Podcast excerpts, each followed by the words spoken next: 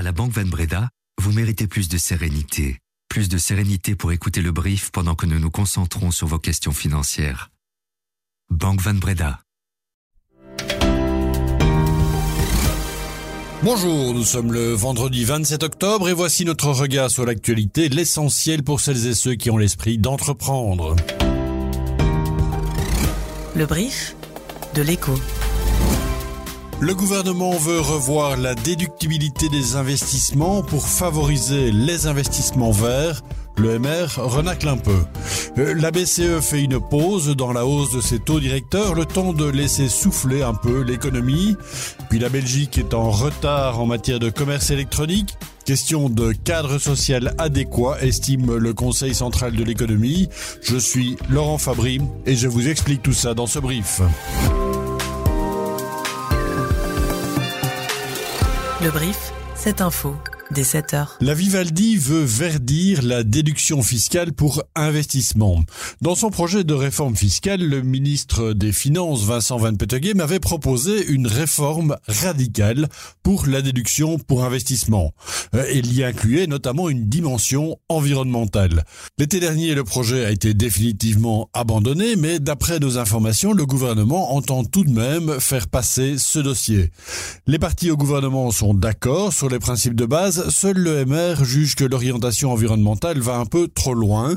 Pour les libéraux francophones, il faut encourager tous les investissements, y compris les non verts, c'est-à-dire la digitalisation ou la sécurité par exemple.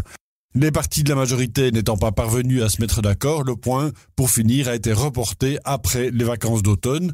Pour connaître tous les détails, lisez l'entièreté de l'article sur l'écho.be ou dans les pages du journal. Hier, ils étaient plusieurs dizaines de jeunes diplômés du secondaire à assister à une séance d'information organisée par Actiris, avec comme point commun le fait d'être fraîchement inscrits comme demandeurs d'emploi et de se retrouver dans le nouveau parcours d'accompagnement proposé par l'organisme bruxellois de l'emploi. Depuis le 1er septembre, chaque nouvel inscrit doit en effet faire un bilan de compétences, c'est-à-dire passer deux tests. Le premier qui évalue les compétences informatiques de base et le second qui estime son niveau dans l'autre langue officielle de Bruxelles. Verdict de Benjamin, il a 23 ans et il est interrogé par Corentin Niprima. Oui, j'ai trouvé ça très utile. Et euh, après avoir passé le test d'informatique, j'ai vu que j'avais un très très bon résultat. Donc ça m'a un peu réconforté. Et le test de néerlandais, euh, ça va, je pensais euh, être avoir un légèrement un meilleur niveau, mais sinon ça va. Mais bon, maintenant je sais que je dois un peu m'améliorer là-dessus. Parce que maintenant, je ne sais pas concrètement ce que j'ai envie de faire et donc euh, j'espère qu'ils vont m'aider à trouver euh, Alors l'objectif à terme est de faire passer ce bilan de compétences à l'ensemble des personnes inscrites chez Actiris, 91 000 demandeurs d'emploi, dont 10 500 jeunes de moins de 25 ans. Dans le courant de 2024, Actiris s'adressera d'ailleurs à l'autre groupe cible prioritaire, c'est-à-dire les chômeurs de plus d'un an. Euh, C'est là que le dispositif entrera véritablement dans le vif du sujet, comme nous l'explique Corentin Di Prima. Il s'agira à ce moment-là bah, de, pouvoir tester euh, les compétences de personnes qui, d'une part, ont déjà un parcours de vie et professionnel peut-être plus compliqué que des jeunes qui viennent de sortir euh, des études.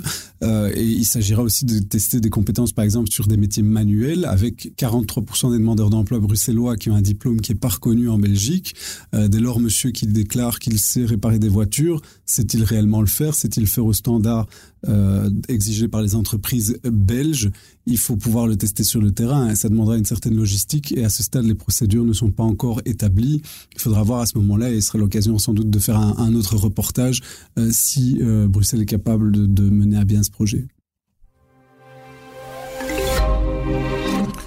Vous vous déplacez régulièrement en train pour vos trajets domicile-travail. Alors attention, les syndicats prévoient 4 jours de grève d'ici mi-décembre, plus précisément du mardi 7 novembre au jeudi 9 et puis du mardi 5 décembre au jeudi 7 décembre. Le but d'énoncer une course à la productivité et un manque de dialogue social au sein du rail.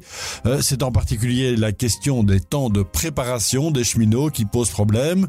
La SNCB voulait le faire passer de 20 à 10 minutes et cette mesure passe très mal auprès des syndicalistes qui ne voient pas en quoi cela va améliorer la ponctualité des trains. Une réunion de consultation entre syndicats et direction est prévue aujourd'hui et nous ne manquerons pas de vous tenir informés sur notre site leco.be naturellement. Comment rattraper notre retard par rapport aux pays voisins en matière de commerce en ligne? C'est sur cette question que se sont penchés les membres du Conseil central de l'économie. En 2022, le gouvernement avait décidé de faire du développement de l'e-commerce une priorité, surtout que d'après Comeos, la Fédération de la distribution, le retard pris dans notre pays avait coûté déjà 20 000 emplois. Selon elle, le problème vient principalement de l'absence de cadres attractifs pour le travail de nuit et des coûts salariés élevé.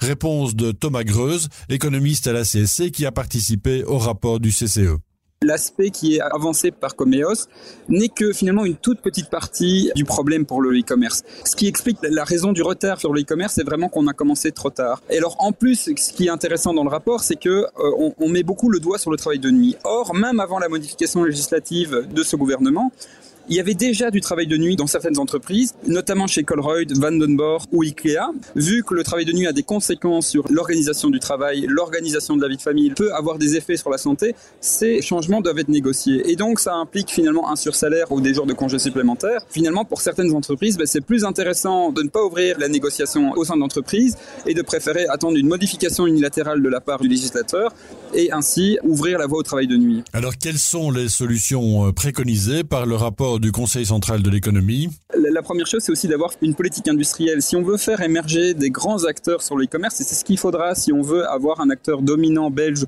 sur le e-commerce, il faudra avoir un acteur majeur. Et pour le faire émerger, il faudra une politique industrielle. Ensuite, le deuxième point, c'est de faire fonctionner la concertation sociale, puisqu'on voit dans le rapport que dans certaines entreprises, là où on, on a mis le débat sur le travail de nuit, sur l'organisation du travail, on a eu des accords et ces entreprises pratiquent le travail de nuit.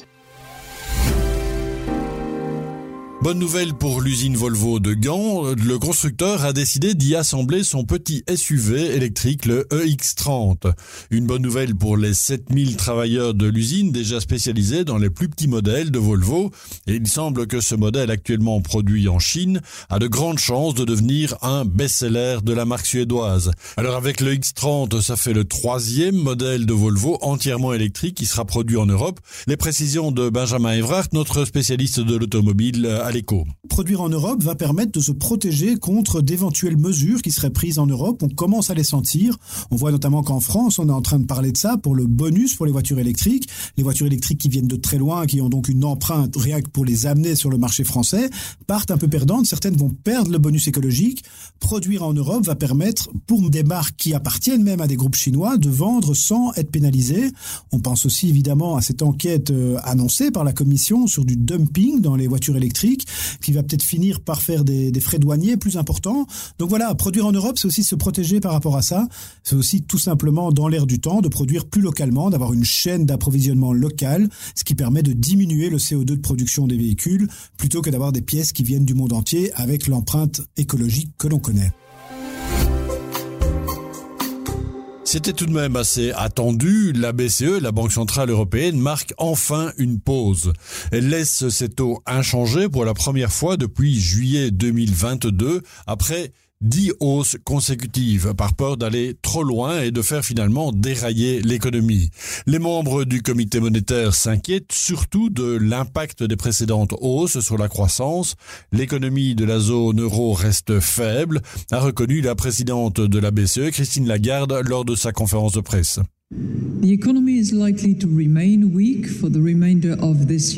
L'économie devrait rester faible pour le reste de l'année, mais à mesure que l'inflation continue de baisser, les revenus réels des ménages se redressent et la demande d'exportation de la zone euro reprend. L'économie devrait se renforcer dans les années à venir.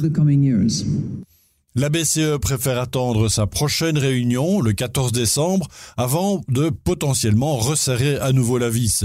Mais cela ne signifie pas, insiste Christine Lagarde, que la Banque centrale ne relèvera plus jamais ses taux directeurs. Sur les marchés financiers, les investisseurs, eux, semblent en revanche avoir compris l'inverse. Les rendements obligataires sont repartis à la baisse en Europe. Le Bund allemand à 10 ans a perdu près de 3 points de base pour tomber à 2,85% et son équivalent belge a reculé à 3,52%.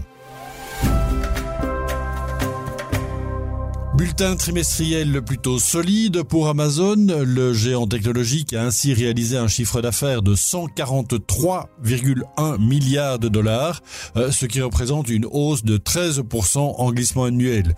Mieux encore, le groupe a généré 9,9 milliards de dollars de bénéfices au troisième trimestre. C'est trois fois plus que lors de l'été 2022. Le titre Amazon grimpait de 3% dans les échanges après bourse avant de repasser dans le rouge. Euh, comme Alphabet, en fait, en début de semaine, ce sont les activités dans le cloud qui déçoivent un peu les marchés.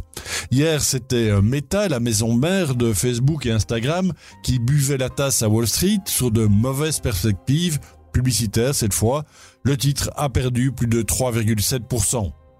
Reste encore deux des Magnificent Seven euh, de la Big Tech à dévoiler leurs résultats trimestriels, Nvidia fin novembre et Apple la semaine prochaine.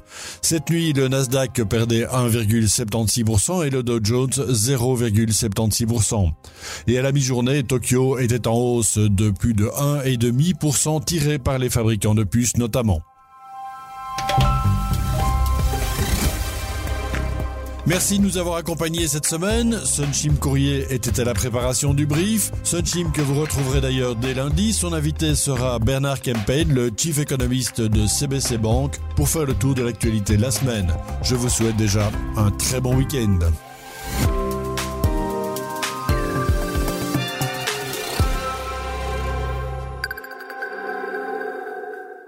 À la Banque Van Breda, vous méritez plus d'évolution plus d'évolution de votre capital, plus d'évolution de votre capital pendant votre carrière pour pouvoir suivre l'évolution de vos petits-enfants après votre carrière. Vous méritez également plus de Banque Van Breda pour votre vie professionnelle et privée. Banque Van Breda, réservée aux entrepreneurs et aux professions libérales.